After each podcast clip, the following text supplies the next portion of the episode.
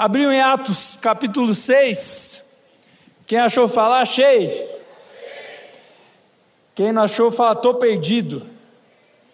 Tem que ler a Bíblia mais, irmão, que aí você vai achar mais rápido. Quem não trouxe a Bíblia, fala, perdão, Senhor, eu sou um miserável. É, tu é miserável mesmo. Você não leva a Bíblia para a igreja, você vai levar para onde? Me fala. Bom, o título da mensagem de hoje é Onde estão os Filipes e as Filipinas? Olha só que bonito esse título, né? Tem algum Felipe aí, não? Aí, ó, Deus vai falar com você hoje, meu irmão. E uma Filipina, que nasceu lá, talvez, nas Filipinas. Eu descobri hoje que Filipinas vem da, em homenagem ao rei Filipe da Espanha. Então, e a pergunta que eu faço para você hoje pode parecer engraçada esquisita, mas é a pergunta que Deus está fazendo para mim e para você hoje: é onde está Filipe? Onde está, onde estão as Filipinas? Agora você pode achar estranho, mas no fim deste culto, muitos aqui entenderão que são Filipes e Filipinas. Deus trouxe uma palavra hoje de encorajamento para nós vivermos o Evangelho de verdade. Por isso, Atos 6, capítulo, é, versículo 1, começa a contar um pouco a história de Filipe. A gente vai ler. Naqueles dias, crescendo o número de discípulos, os judeus de fala grega entre eles queixaram-se dos judeus de fala hebraica, porque suas viúvas estavam sendo esquecidas na distribuição de alimento.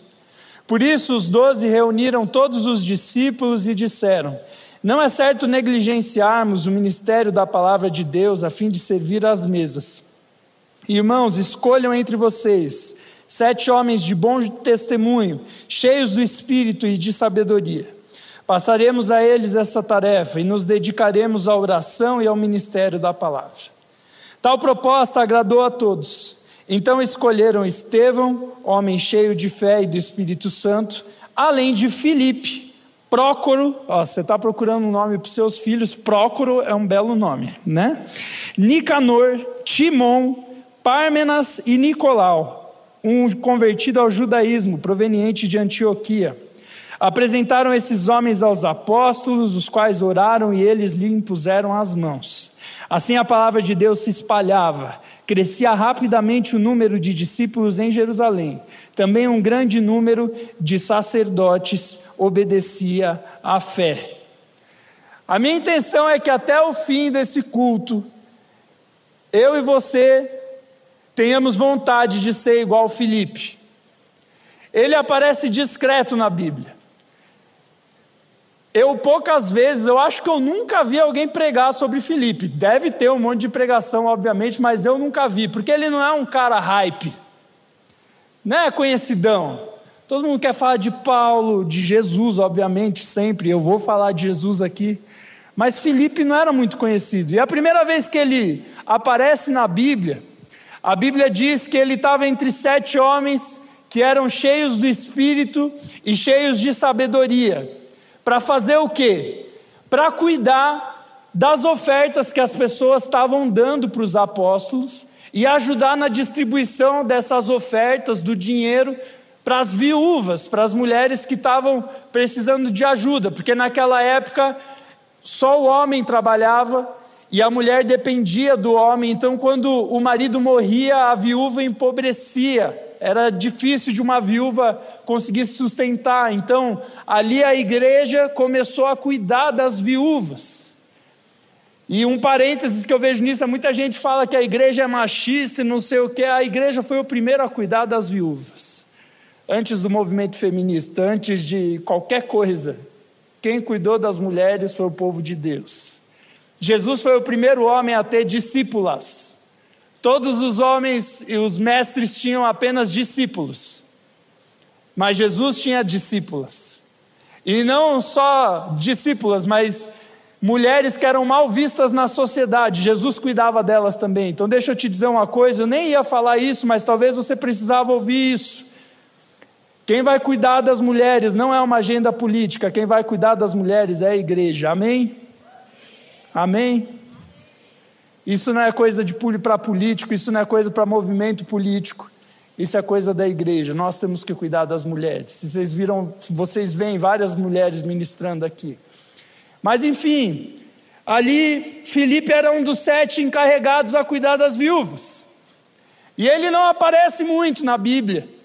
Eu vi aqui, pelo que eu vi, ele aparece quatro vezes. Mas a Bíblia já diz: olha, ele era um homem cheio do Espírito.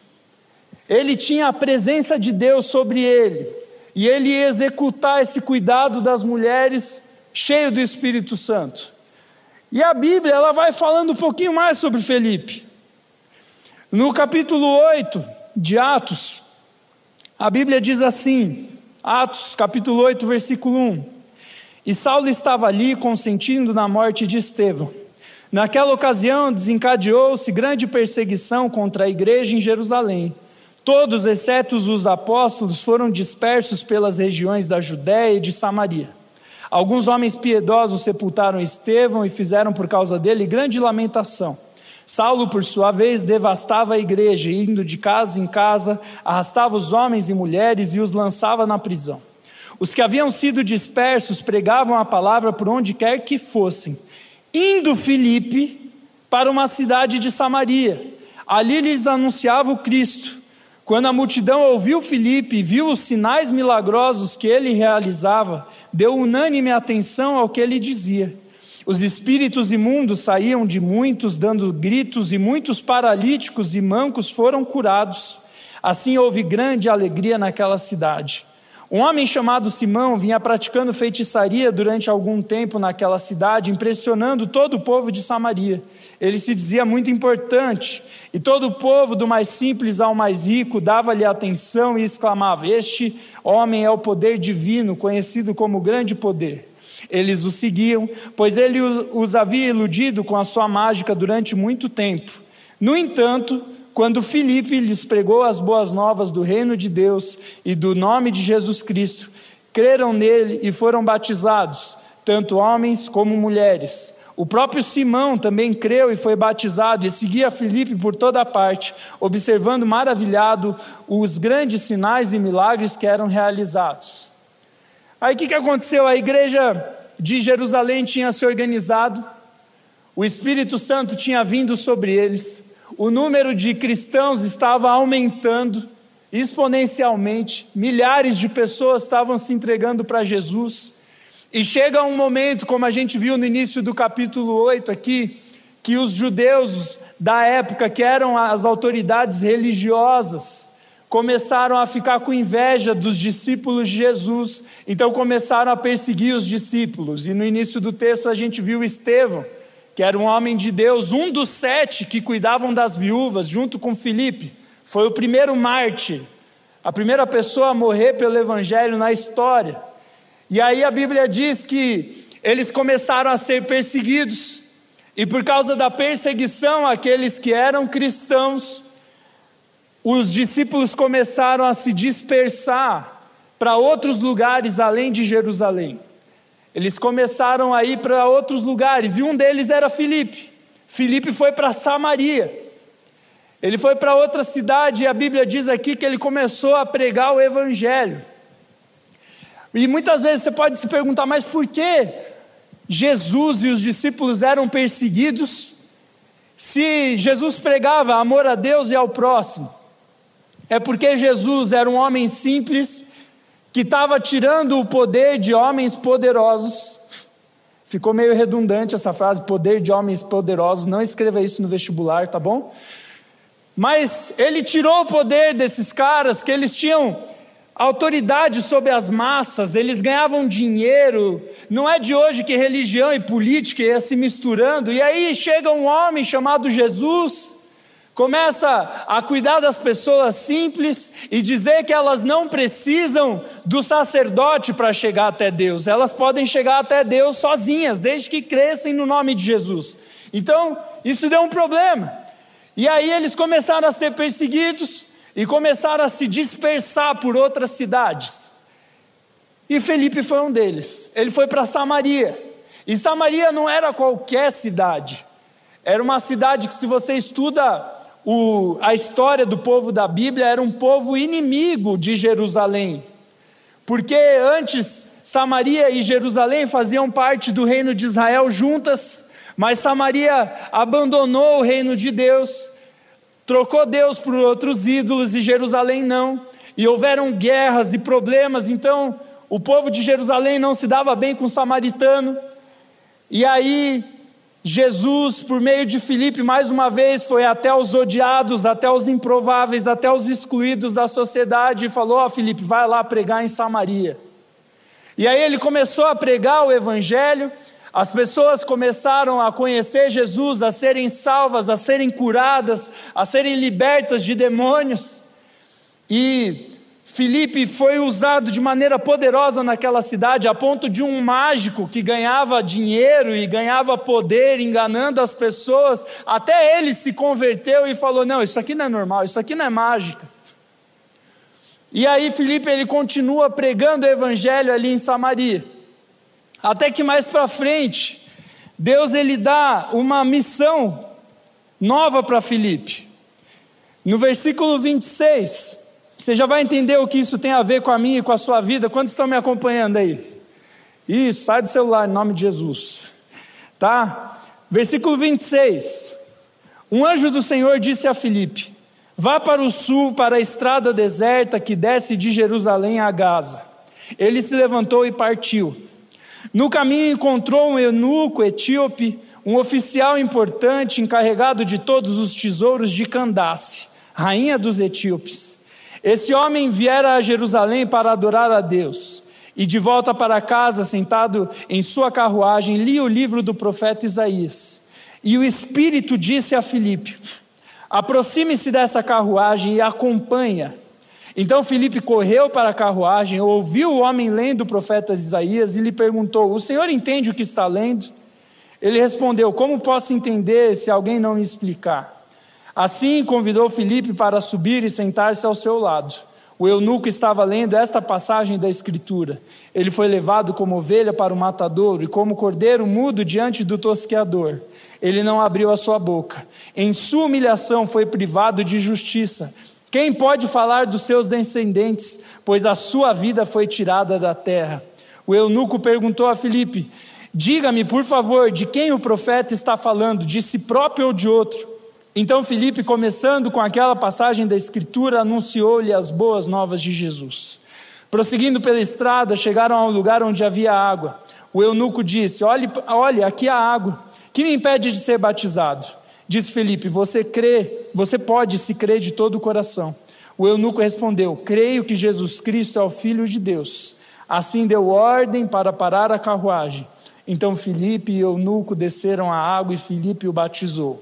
Quando saíram da água, o Espírito do Senhor arrebatou Felipe repentinamente. O eunuco não o viu mais e, cheio de alegria, seguiu o seu caminho. Felipe, porém, apareceu em Azoto. Indo para Cesareia, pregava o evangelho em todas as cidades pelas quais, pelas quais passava. Depois de Filipe pregar para os samaritanos, que eram excluídos pelos judeus, um anjo de Deus aparece para Filipe e fala: Olha, desce a estrada que vai para Gaza e só vai. E é interessante que Filipe não pergunta, Deus, o que eu vou fazer? Ele só vai.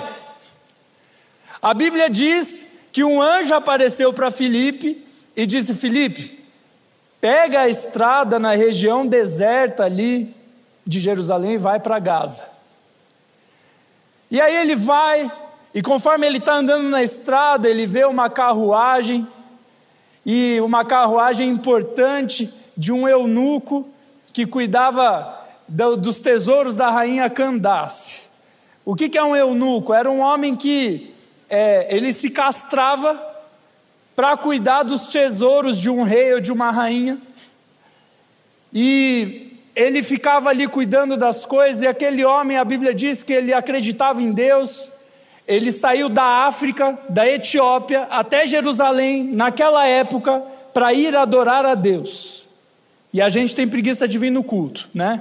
Mas enfim, E aí ele foi, e quando ele estava voltando por onde ele estava passando, na região que Felipe estava passando, na estrada que ia até Gaza, e aí Felipe vê aquele homem, ouve ele lendo o profeta Isaías, reconhece a palavra de Deus, prega a palavra de Deus, batiza aquele homem, depois Felipe é teletransportado para outra cidade. Eu não sei se você percebeu isso ali no final do texto. A Bíblia diz que o Senhor pegou Felipe e colocou ele em outra cidade. Mas a gente já vai conversar sobre teletransporte. Hoje sua mãe vai perguntar no carro: o que você aprendeu na igreja? Teletransporte, mãe. E por que, que eu creio que Deus está procurando Filipes e Filipinas essa noite. Porque a gente percebe que esse homem, mesmo não sendo um dos mais hype da Bíblia, ele era cheio do Espírito Santo, ele era obediente à voz de Deus, ele levava as pessoas a conhecerem Jesus, ele vivia experiências extraordinárias com Deus. E mais para frente a gente vai ver, ele foi importante na vida de Paulo também. Por que que Jesus escolheu falar para nós sobre Filipe hoje? Porque assim como Filipe era um homem desprendido, obediente, o que é uma pessoa desprendida? Nada segura. Filipe ele não estava preocupado com a ordem que Deus tinha dado para ele. Vai lá, numa estrada deserta e vai. Deus não falou o que ele ia fazer, ele só falou: vai. Olha só que interessante, eu quero ler esse versículo com você de novo, porque é muito importante. No versículo 26, a Bíblia diz: O anjo do Senhor disse a Filipe: Vá para o sul, para a estrada deserta que desce de Jerusalém a Gaza. Gente, se Deus te pedisse agora para você ir andando para uma estrada deserta, você ia? Não, pastor, minha mãe disse que não pode pegar carona com estranhos, aceitar bala de estranhos e andar sozinho. Olha só que interessante. Felipe ele não para assim, Deus, por que o Senhor quer me levar para o deserto? Para a estrada deserta. Por que eu tenho que descer até lá? Ele falou: Não, eu só vou. Se Deus disse, eu vou. Ele era um homem que tinha entendido quem era Deus. E aqui eu vejo duas coisas. Primeiro, para você que já é crente, você já conhece Jesus e você, talvez Deus já esteja falando com você coisas que você precisa mudar. Deus está te dizendo hoje para você ser como Felipe. Quantos foram salvos em Jesus aqui? Meu Deus, parece um velório. Vocês morreram? Quantos foram salvos em Jesus? Aí. Você sabe quem é Jesus. Você sabe o que ele fez por você. O que você está fazendo com isso? Deixa eu te lembrar uma coisa óbvia mas que eu e você esquecemos, e eu já vou aproveitar para fazer o visitante começar a acreditar em Jesus. Deixa eu te lembrar quem é Jesus. Eu e você não somos nada, nós somos pecadores. Eu não venho aqui para amaciar o ego de ninguém, eu não sou um coach. Para falar, você é especial. Não, você não é especial. Porque se todo mundo fosse especial, o especial ia ser comum e não ia existir nada especial, concorda? Você não é especial. Olha para quem está do seu lado e fala, cara, você não é especial. Mas minha mãe me disse, cada um com seus problemas. Você não é especial. Mas ela disse que eu não sou todo mundo. Você é todo mundo. Você é igual a todo mundo. Tem nariz, olho, boca, Uns são mais acabadinhos, outros são mais bonitinhos, tipo a minha esposa, que é maravilhosa. Uh! Mas é tudo igual, meu filho. E a Bíblia diz que nós escolhemos viver sozinhos. A Bíblia fala lá que Deus tinha dado tudo para Adão, o paraíso. E ele falou: só não faz uma coisa. E Adão faz lá justamente a única coisa que Deus não permitiu. E a partir dali a gente vive em guerra com Deus. O homem é tão rebelde, rebelde, com Deus que até hoje ele vê a igreja como um lugar cheio de regras. É óbvio que existe regra, todo lugar existe regra. Lugar sem regra é uma bagunça, mas regras ruins. Deus quer tirar a minha liberdade. E aí a gente vive o nosso jeito. E quando as coisas dão errado, a gente ainda põe a culpa em Deus. Deixa eu dizer uma coisa: sabe por que sua vida está ruim? Porque a culpa é sua.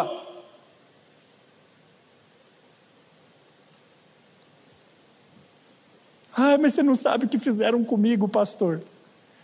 E daí, faz quanto tempo que fizeram com você o que fizeram e você ainda está chorando? Eu não sou coach. Eu sou pregador da palavra de Deus. Se está doendo, não quer ficar, pode ir embora. Vai para o spa.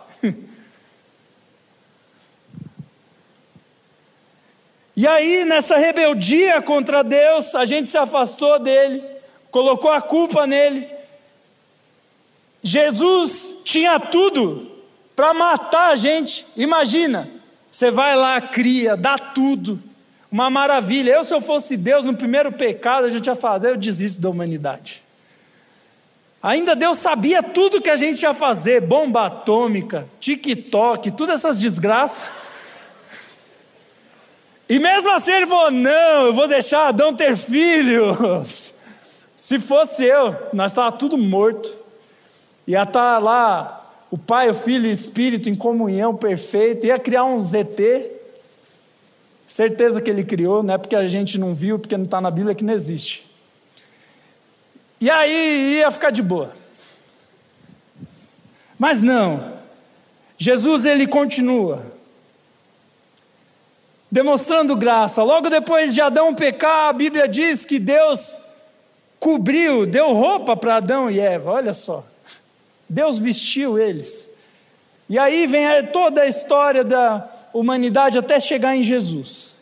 E ele diz: Olha, você errou até aqui. Você viveu do seu jeito até aqui, mas eu quero te dar uma vida nova. Se arrependa dos seus pecados e creia no meu nome, e eu vou te fazer uma nova pessoa. Não do seu jeito, porque o jeito da humanidade não está dando muito certo, mas do meu jeito. E aqueles que se arrependem dos pecados e creem em Jesus têm vida nova na terra e no céu. E a condenação que nós merecemos por sermos pecadores, e sim, o inferno existe e a gente merece ir para o inferno. Mas Jesus é tão gracioso que ele falou: se você se arrepender e mudar de vida, você vai para o céu. Eu refresquei a sua memória do que Jesus fez. Agora vamos voltar para Filipe. Filipe entendeu o que Jesus fez. Ele entendeu: se Jesus me pedir para ir para uma estrada deserta, falar dele para uma pessoa que eu não conheço, eu vou. Se Jesus me pedir para ir falar dele para os samaritanos, que eu não gosto deles, mas se Jesus falar, você vai pregar e vai amar, eu vou. E sabe, a Bíblia é tão simples que a gente se confunde com ela às vezes, porque a gente quer mais explicações, mais coisas. A gente pergunta, mas qual é meu chamado? Você não vê Felipe perguntando, mas Deus, qual é meu chamado? O que o Senhor quer que eu faça? O Senhor quer que eu faça libras. Ó, a moça das libras, fazer um carinho nela aqui, ó. Enfim. O Senhor quer que eu seja um pastor? O Senhor quer que eu limpe o chão? Minha esposa está pondo a mão no rosto e falando: Meu Deus, é, ó, eu orei muito, ela orou pouco. Aí casou comigo, eu casei com ela, né? Uh, glória! Brincadeira, ela orou muito, gente. Pois vai lá e pergunta. E aí, a gente fica perguntando: qual é meu chamado? O que eu tenho que fazer? Eu tenho que ir para o Japão? Eu tenho que ir para não sei aonde? E é interessante que a Bíblia fala: o anjo do Senhor diz, vá para a estrada de Gaza. E Felipe, a Bíblia diz, e Felipe partiu. Hashtag partiu já é ali, ó. Jesus já deu o seu chamado. Jesus já deu a sua missão. Mateus 28, 18.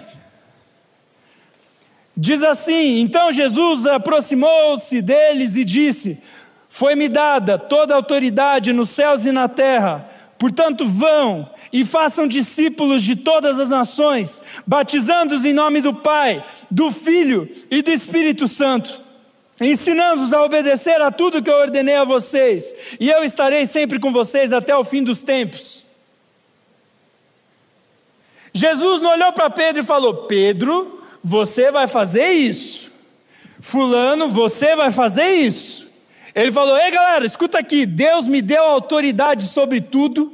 Vão, preguem a palavra, falem o que eu fiz para vocês, essa mudança que eu fiz na sua vida, quando você se arrependeu dos seus pecados e se tornou uma nova pessoa, pregue sobre isso.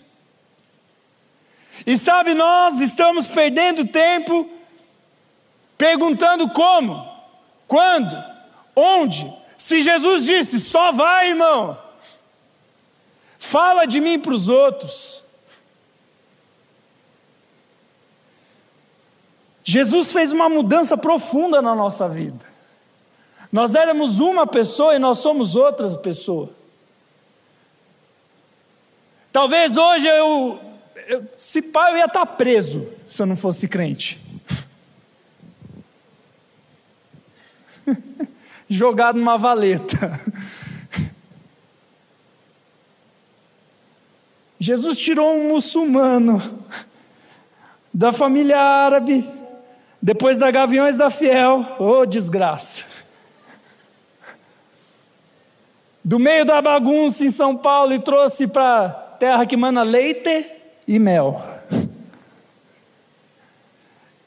E aquele mudou minha vida. Eu achava que as festas que eu fazia, as coisas que eu vivia eram incríveis, mas quando eu conheci Jesus, eu virei outra pessoa e eu conheci coisas melhores do que festa e qualquer outra coisa. E a gente vê aqui as experiências de Filipe. Quando Filipe ele se arrepende dos pecados e vira uma nova pessoa e começa a pregar o evangelho, a Bíblia diz que ele curou doentes. A Bíblia diz que ele expulsou demônios. A Bíblia diz que depois que ele falou com o homem que estava na carruagem, o Espírito Santo tomou ele e colocou ele em outra cidade, a quilômetros dali. Ele viveu a experiência de teletransporte. e tem gente que acha que o que você vê na balada para chapar o coco é melhor. Irmão, você não conhece Jesus, cara. Mas eu não estou dizendo que nós temos que evangelizar porque nós queremos experiências sobrenaturais. Nós temos que evangelizar porque Jesus mudou a minha e a sua vida. Talvez se eu estivesse falando uma palavra incrível de Deus para você agora, sabe aquelas palavras que faz. Sabe? Que explode a cabeça e fala: Uau! Que demais esse pastor! Talvez você ia estar, nossa. Mas as coisas que Deus pede para nós são simples. Você quer viver o extraordinário de Deus na sua vida e melhor, para de pensar um pouco na sua vida e começa a pensar no outro que precisa ter a vida mudada. Faz o simples, vai falar de Jesus. Para quantas pessoas você falou de Jesus no ano passado?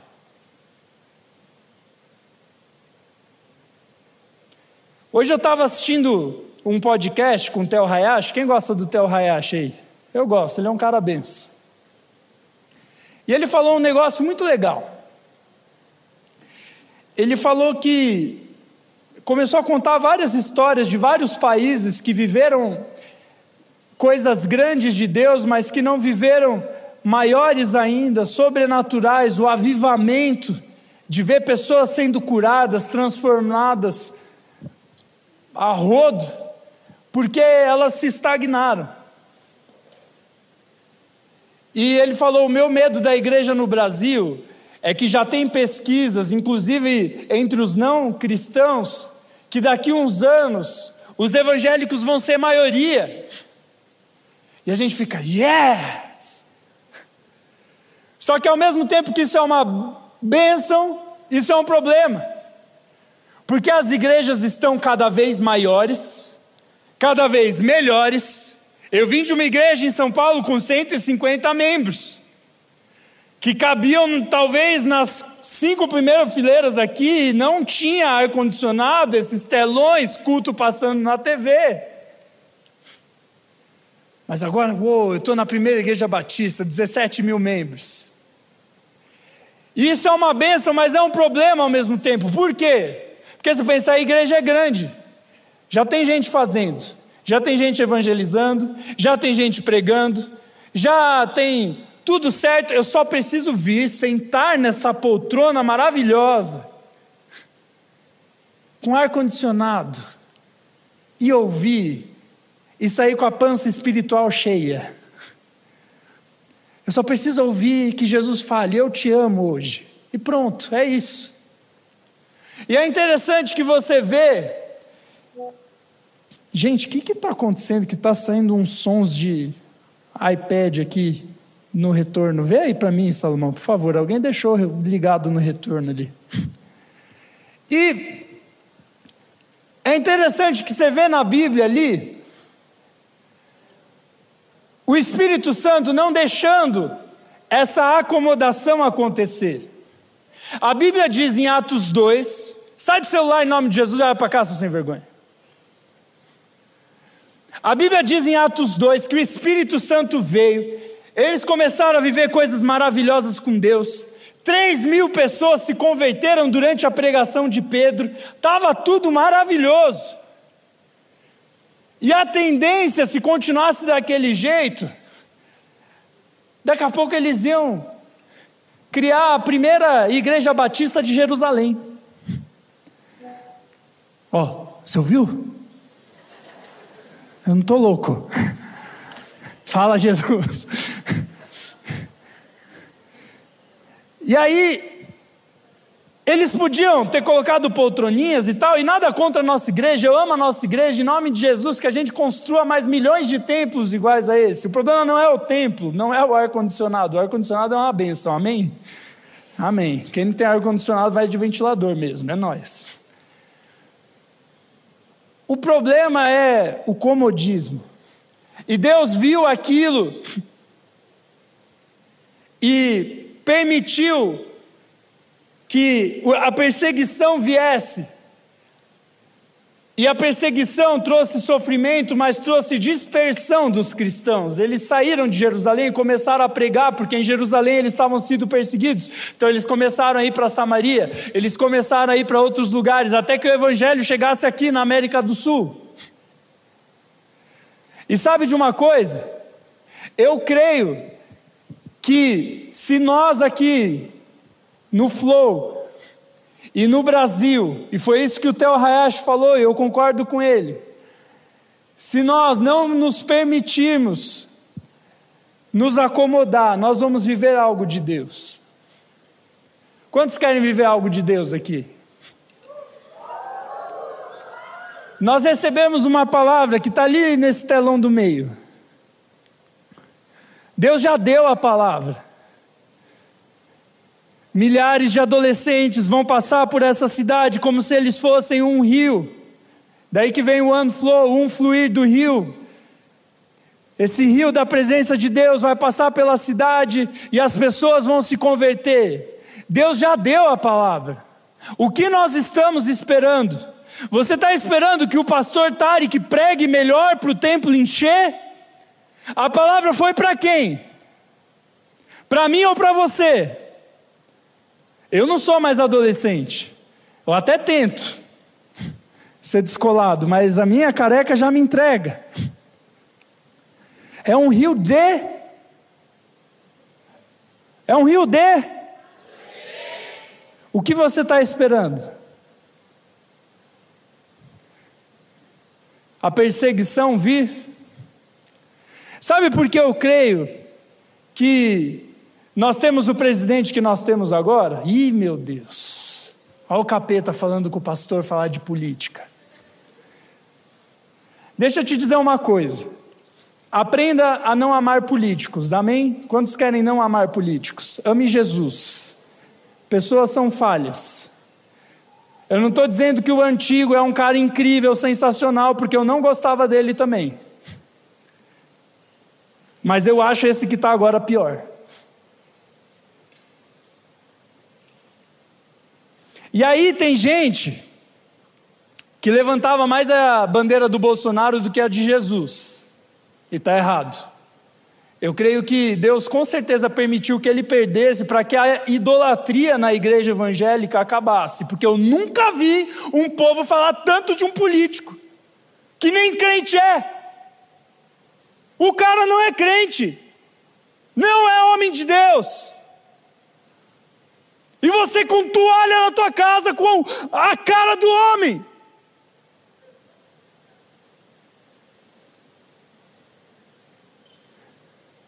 Esse é um dos motivos que eu creio para acabar a idolatria. Segundo, porque nós somos acomodados. Se vier perseguição, que venha. Talvez a gente faça o rio fluir pela cidade mais rápido. Deu para entender? A única coisa que me faz o atual ser pior do que o antigo é que o antigo ainda tentava fazer algo próximo dos valores da palavra de Deus. Falhando miseravelmente, mas pelo menos tentava. Esse é escancarado que não gosta de igreja e para ganhar voto começou a falar que gosta de igreja e é mentira.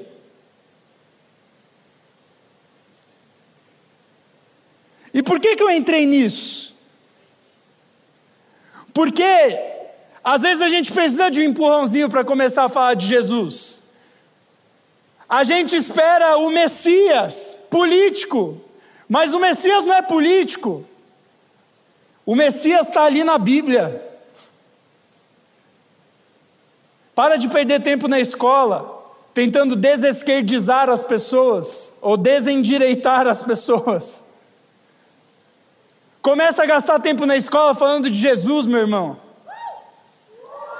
Fala de Jesus.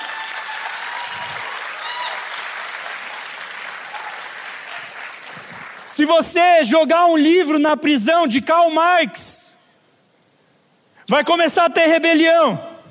Se você jogar um livro dos conservadores ou dos liberais dentro da prisão, talvez saiam empreendedores. Mas se você jogar a Bíblia numa prisão, saem pessoas livres.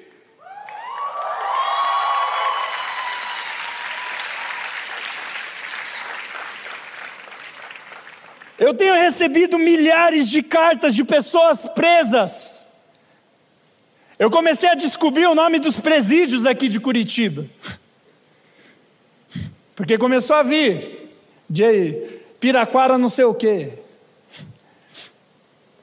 E aqueles homens dizendo, pastor, Deus está fazendo mover sobrenatural aqui na cadeia. Nós paramos para assistir todos os cultos. Eles assistem o culto de, do Flow, e o culto de sábado. Teve um que me mandou milhares de cartõezinhos de pessoas que entregaram a vida para Jesus dentro da prisão. Teve um que eu estava aqui no culto de sábado e durante o momento do dízimo passou um cara aqui, ele entregou o dízimo, ele passou e falou: Pastor, me dá um abraço, eu te via lá da prisão. E hoje Jesus mudou minha vida e eu estou servindo a Deus aqui fora.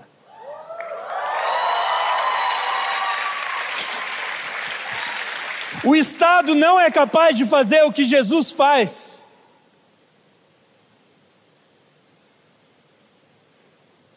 Porque não adianta eu implementar uma boa política para pessoas que vão para o inferno.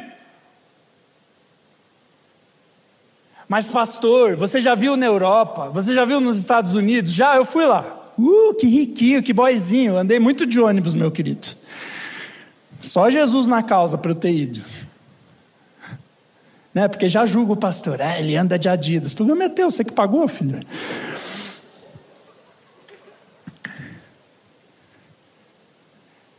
Eu fui lá. Eu vi como é que está lá. Eu vi Nova York, Londres, Paris, ah, que maravilha, Roma, Suíça. Todos vão para o inferno. A não ser aqueles que creem em Jesus. Bonita, Tony Eiffel lá comendo um baguete, né? Se não aceitar Jesus, vai com o baguete lá comer o pão que o diabo amassou.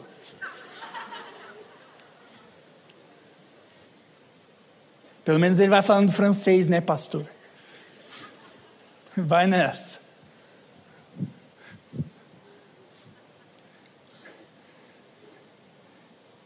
Só Jesus muda as pessoas. Eu falei no âmbito de Brasil agora. Talvez você veio aqui hoje. Você está procurando a resposta no Google. Que a gente procura tudo no Google, né? Tá com dor no pé, dor no pé. O que fazer para acabar com a dor no pé? Como conquistar uma namorada no WikiHow. Dez passos, eu vi isso, eu vi, não é mentira. Como fazer para ser um macho alfa? eu vi no WikiHow, cara. E eu falei para minha esposa: não é possível que tem passos. Acho que foi o Salomão que escreveu.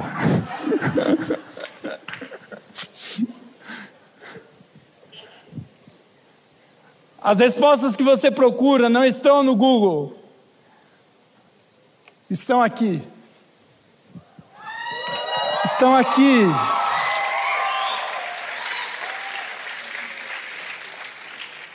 Na aula de filosofia, eles falam: não, os filósofos tentam descobrir de onde a gente veio, para onde a gente vai, quem nós somos. Isso já está respondido.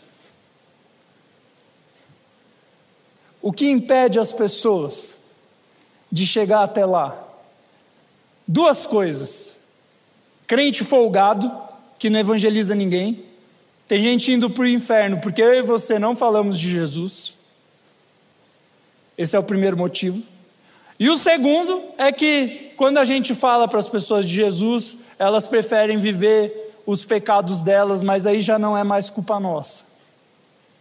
Mas eu não quero terminar a minha vida sabendo que tinham pessoas que estavam esperando eu chegar e falar de Jesus para elas, e depois não encontrá-las no céu. Eu não quero ter essa conta para mim. Não quero ir para o céu devendo. Você quer ir para o céu devendo? Eu não estou dizendo para você virar um maluco, no mau sentido, no bom sentido pode virar maluco, porque a Bíblia diz que os loucos confundirão os sábios. Os sábios. Mas eu não estou falando para você virar uma pessoa obsessiva. Só fica falando Jesus, Jesus, Jesus, Jesus o dia inteiro. Quase um mantra. Não é isso. Mas a mudança que Jesus fez na sua vida, tem pessoas lá fora esperando. Tem pessoas aqui dentro hoje que vão experimentar essa mudança. Mas você que já conhece, seja como Felipe. Aonde estão os Filipes e as Filipinas? Ele largou tudo e foi. É para pregar para samaritano, eu vou pregar para samaritano. É para ir para uma estrada deserta, eu vou para a estrada deserta. É para subir na carruagem de um egípcio, de um etíope, perdão, vou subir na carruagem dele. É para orar para expulsar demônio, vou expulsar demônio. É para orar por cura, eu vou orar por cura. Sabe por que você nunca viu milagres acontecer? Porque você não tem coragem de impor as mãos na pessoa e falar: seja curado em nome de Jesus. Nós já vimos isso aqui. Talvez você que é visitante esteja duvidando de tudo que eu estou falando aqui. Se você der um passo de fé essa noite, você vê que a gente não está viajando, Jesus vive. Mas você que conhece Jesus, o que está te impedindo? Ah, eu não sei onde eu tenho que servir na igreja. Ide por todo mundo e pregar o Evangelho. Eu não sei qual é o meu chamado. Ide por todo mundo e pregar o Evangelho. Eu não sei falar. Cara, aprende a escrever e escreve para as pessoas. Eu não sei escrever, abraça as pessoas. Faz alguma coisa. E você vai ver o poder de Deus se revelando. Eu lembro de uma noite que eu vivi, que foi uma noite estilo Felipe, assim. Eu achei que eu estava ficando meio maluco. Teve um culto aqui, foi um culto maravilhoso. O Espírito Santo veio nesse lugar. E aí eu chorei, fazia tempo que eu não chorava na presença de Deus e tal. E aí eu saí do culto, fui pegar o meu carro, eu não era casado ainda, eu morava com a minha mãe, eu já namorava a Rebeca. Já vai entender por que isso é importante. E aí eu peguei meu carro, ela já está rindo já. Oh, amor, você não pode ficar fazendo assim quando eu conto as histórias, porque aí eu começo a pensar, putz, estou falando besteira. Mas enfim. E aí, eu peguei o carro, e quando eu estava saindo com o carro, eu escutei uma voz falando assim: estava passando um morador de rua na minha frente, ele estava é, coberto, porque estava frio para variar em Curitiba, faz frio até em dezembro aqui. E aí, Jesus falou assim para mim, depois eu entendi que era Jesus, na hora eu fiquei meio confuso. Ele falou: vai lá falar de mim para esse homem, com a minha voz mesmo. Eu, eu não, tá mal frio. São onze da noite. Estou indo para casa, ó, dormi quentinho. E ficou. Vai falar de Jesus para aquele homem. É como Deus disse para Felipe: vai para a estrada deserta. Mas eu olhei e falei: não, a estrada está deserta, eu vou para casa. E eu fui, só que ficou na minha cabeça. Volta lá e vai falar de Jesus para aquele homem. Aí eu, Deus, eu estou ficando maluco.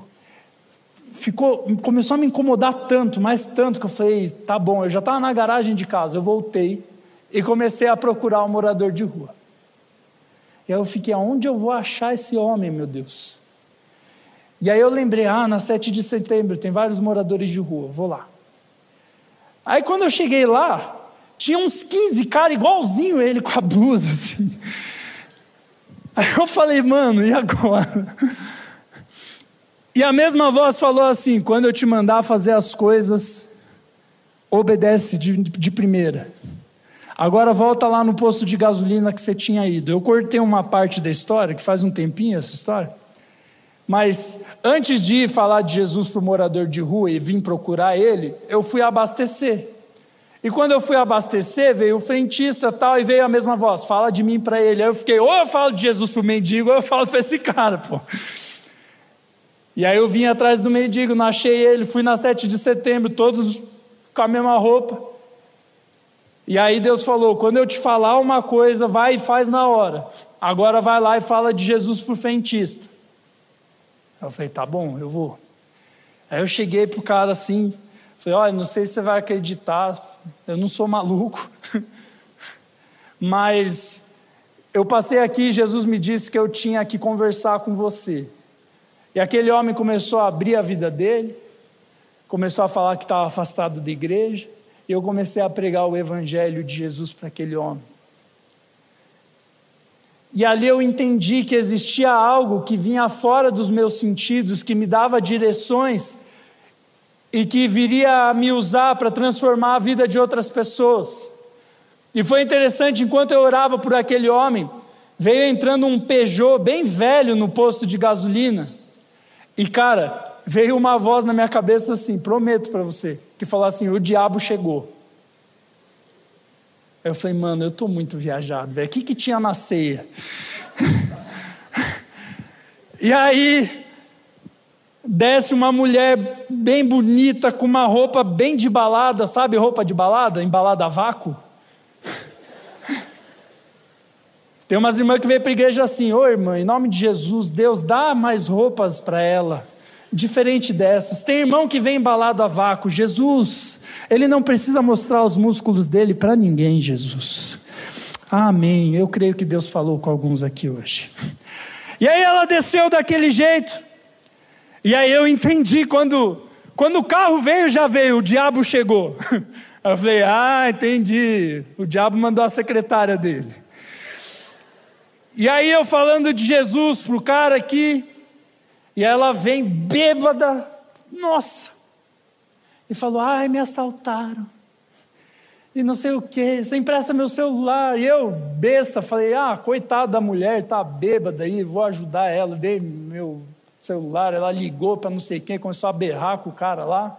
E eu falei, bom, deixa ela com meu celular, vou evangelizar aqui. Fui evangelizando.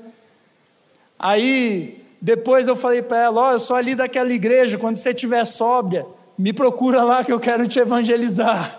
Falei assim mesmo. Ela nem ia lembrar, só deixei meu telefone lá e é isso aí. E aí, beleza, continuei evangelizando o cara, daqui a pouco ela entra no meio da gente, desse jeito, cara, e fala assim: licença agora que eu sou a missão dele. Eu falei, ih. Aí eu entendi a mesma voz, vai embora.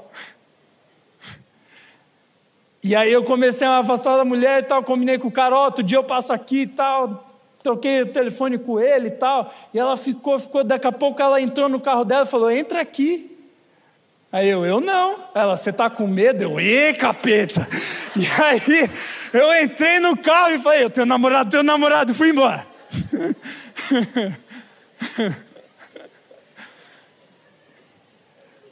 e por que eu estou te contando essa história? Porque até hoje eu, hoje eu conheço todo mundo, aquele posto ali da esquina, eu conheço todos que trabalham ali. Já entreguei Bíblia, já fiz um monte de coisa. E eu tenho certeza que um dia eles vão estar aqui. O Espírito falou. E foi interessante que isso continuou acontecendo. Eu sei que essa história é meio, meio engraçada, porque não foi você, né, seu miserável? Mas teve várias outras vezes, meu Deus, eu passei o tempo. E várias outras vezes que Deus começou a soprar as coisas para mim. Pessoas que eu fui orar, e isso acontece direto, quase toda sexta-feira, quando eu venho aqui. Deus fala o que a pessoa que eu não conheço está passando, eu falo para a pessoa, a pessoa desaba. E sabe, não é porque eu sou especial, lembra? Você não é especial, eu não sou especial. A questão é: quantos estão dispostos a viver como Felipe? A abrir mão, às vezes, até daquilo que a gente chama de razão. Eu achava que eu estava maluco. A primeira vez que isso aconteceu comigo, para você não achar que é papo de pastor, foi com 16 anos.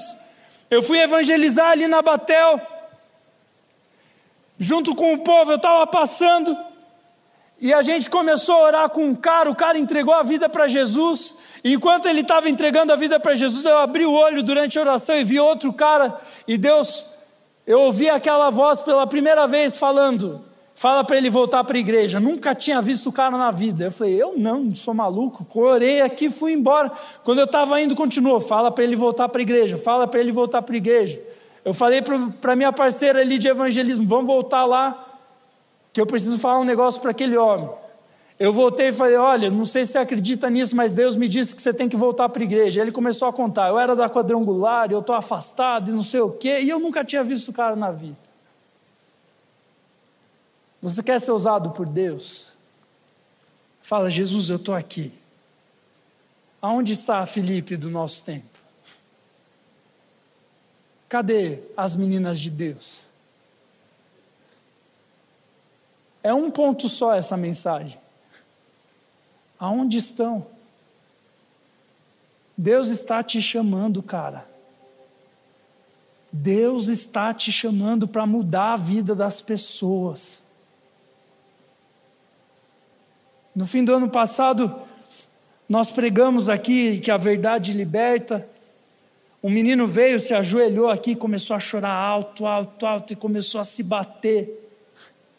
Tem gente que acha que não, esse negócio de demônio não é verdade. Até apareceu um endemoniado na sua frente. Não é ataque epilético. Não é depressão, não é problema, é bem diferente. É interessante que quando eu vejo alguém caído no chão e tremendo, o Espírito Santo me fala: essa pessoa não tomou o remédio dela, você precisa levar ela para a enfermaria. E tem horas que é nítido que a pessoa está endemoniada. E aquele menino a gente levou ele para uma salinha, começamos a orar, e foi incrível como o poder de Deus se manifestou ali. Nós vimos aqui experiências de cura. Eu contei para vocês Amigos seus que tiveram o joelho curado no retiro do ano passado. A menina que os ossos desentortaram e voltaram para o lugar. Mas a prova que eu tenho que isso é real está aqui. Está aqui. Você que sabe que é real, o que você está fazendo com isso? E você que nunca viveu essa realidade, hoje Deus está te chamando para viver algo fora do comum a salvação em Jesus.